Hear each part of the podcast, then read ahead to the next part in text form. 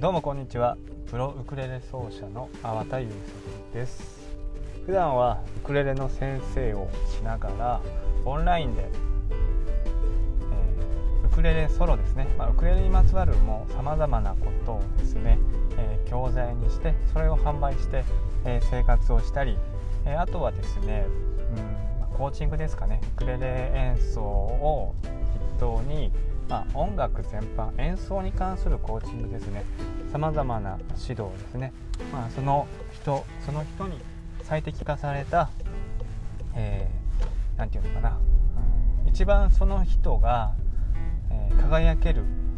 演奏スタイルとか弾き方とか、まあ、レベルに合ったね、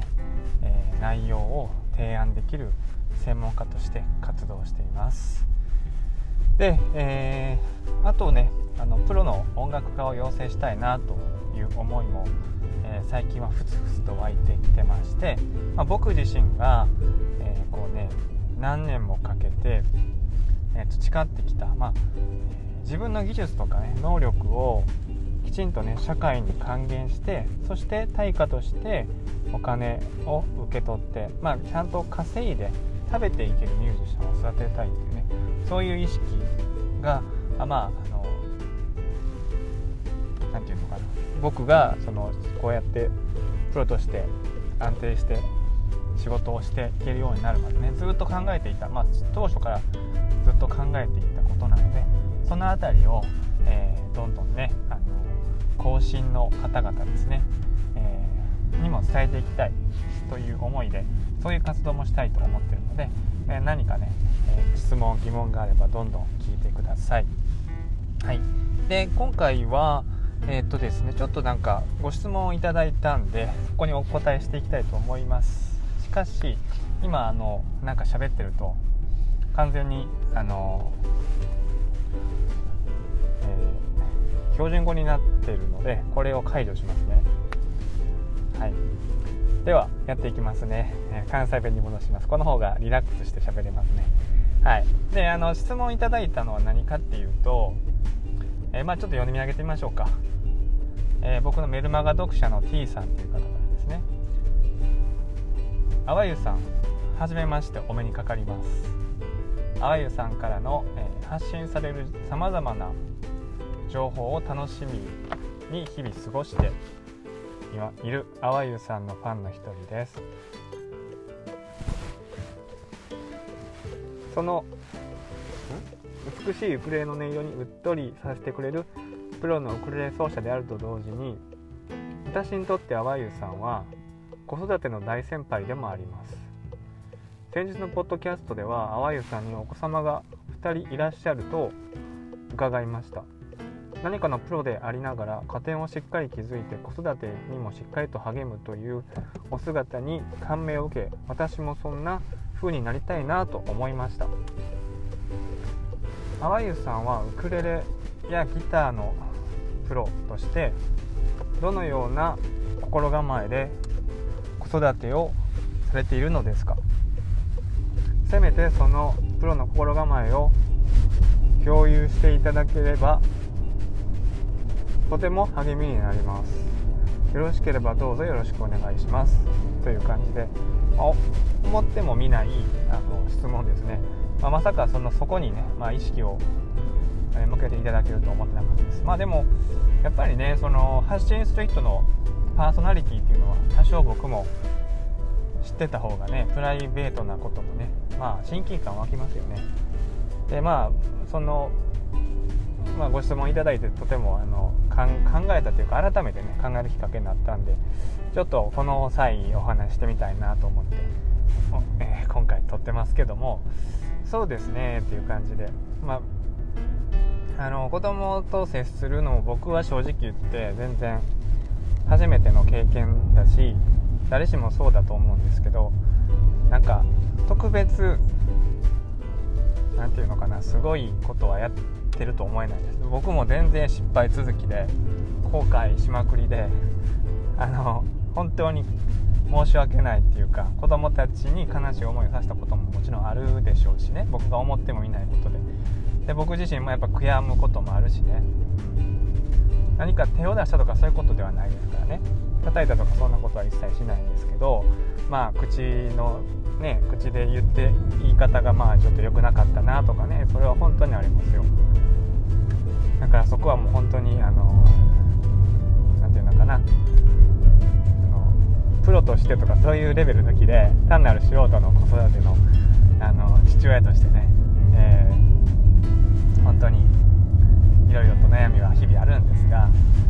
ただまあ、うんまあ、気をつけてることとか、うん、こういうことはあの日々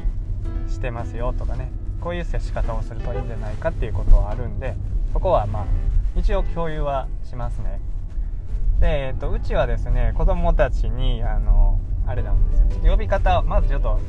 変なところからなんですけどあの呼び方はあのちょっと一般の家庭と違う呼び方をしてもらってますね。まずあの私のことは父です。で妻のことは母です。そういう呼び方でもう幼少期から言ってますのでもう今となってはそれが普通。だからまあ全く他の家庭から見たら家庭の子供たちから見たらあのちょっといじられるぐらいの感じですよね正直。まあなんか友達の家庭友達がね僕の友達がその子供にそうやって呼ばせてんのを聞いてあれかっこいいな。なんかかっこいいなと思っちゃったんで、すごい深い理由はないんですけどまあそうやって呼ばあのあようちも読ませてみようかなと思ってやってみました、うん、まあそういうのがまず一つですね。面白いですよ。そういう呼び方をあのしてる家庭はまあ少ないと思うのでね、あえてちょっとあの天の弱なとこことをやってるので僕はね、まあ、性格的にそんなとこがあるので、まあそ、そこも子育てに出てるんじゃないかなと思います。でですねあとはうんまあもう最近気になることから言っていく気にあのなることっていうか自分が意識してることから言っていくとまあ例えば本はもう欲しいっていう本は全部買うようにしてこれはえー、ラジオで荻上チキさんっていう人がいるんですけどその方の話とかをまあ今はあんまり聞かないんですけどセッション21だったかな。なんか22だったかな。なんか TBS ラジオをよく聞いてる時期があってその頃にその話を荻上さんがしててそういうこと、まあ、映画とあれかな。何だっけな。本かな。本はもう絶対に惜しまないっていうことかな。それをやってるんでそれをやってるって言ってたんで僕もあそれはもう絶対に素晴らしいことだなと思って真似てますね。だから本とかって言ってもまあ漫画でもいいんですけど漫画はまだそんな幼少期って読めないじゃないですか。字をね。だからうーん基本的には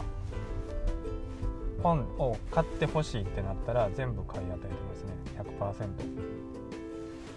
だからまあそれはね多少なんかわけのわからん本、まあ、はないあの買わないと思うんですけど今のところそういうのはないですね。例えばこの最近だったら「タンタンの冒険旅行」っていうあの図書館とかにある本あるじゃないですか。あれをあのあれが結構気に入ってて読んでるんですよね、まあ、上の子が小,、えっと、小1なんでですけどあれってその結構漢字の振り仮名がなんかいいところで売ってなかったりするんですよ。結構難しいのに売ってなかったりあ難しくないのに売ってたりランダムなんで読めうまく読めなくてでこの間3日前ぐらいにあの上の子がもうあの泣いてお母さんに寝る前に読んでほしいって言ってね母に読んでほしいって言って10ページあれ結構60ページぐらいあるあるんですけど10ページぐらい毎日読んでほしい。なんでかっていうとあれはあの読めない感じがあるからって言ってもうワンワン泣き叫んでまあでも母親としてはあれ結構しんどいからちょっと嫌やなとか言いつつも。でもまあそこまでやって読みたいんやったらね。そしたらまあ 買ってあげようと思ってね。あれって結構出てるじゃない。20冊ぐらい出てるじゃないですか。でそれでじゃあ買おうと。もう買ってあげる買ってあげて父があの全部振り仮名難しいとか全部ちょっとずつ打っていくわって言ってね。あの一応話まとめたんですけどね。ですぐにあのメルカリでね調べたら20冊ぐらいあのこうセットで売ってくれてる人がいてね。そっから、えー、購入をしてみましたね。でうん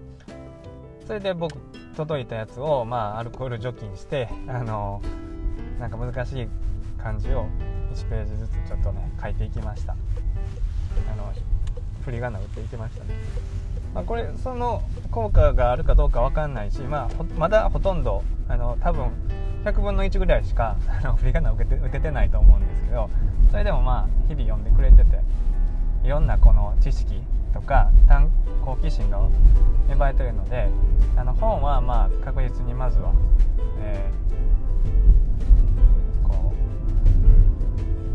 お金は一切惜しまないで買ってあげるようにしてます。でもちろん図書館にもどんどん連れていくし僕が図書館とかで図書館公民館とかでレッスンしたら図書館隣なんで図書館で本いくらでも借りるじゃないですか。だからできるだけ借りるようにしてもういろんなジャンルの本をね音楽に限らずいろんなジャンルの本をいろいろ借りるようにしてます。だからだから常に家の今には本でいっぱい本がもうたくさん並んでる状態ですね。そこをそれをまあ、えー、常に維持するようにしてて、まあ、常に本をね、えー、なんか空いた時に目に入るっていう状況が大事かなということを思ってますね。結構このお話長くなりそうだし長くできそうなので、えー、今日はここまでにして次の回ですね。次の機会に、えー、また、えー、続きをお話してみたいと思います。それではまた次のお話でお会いしましょう。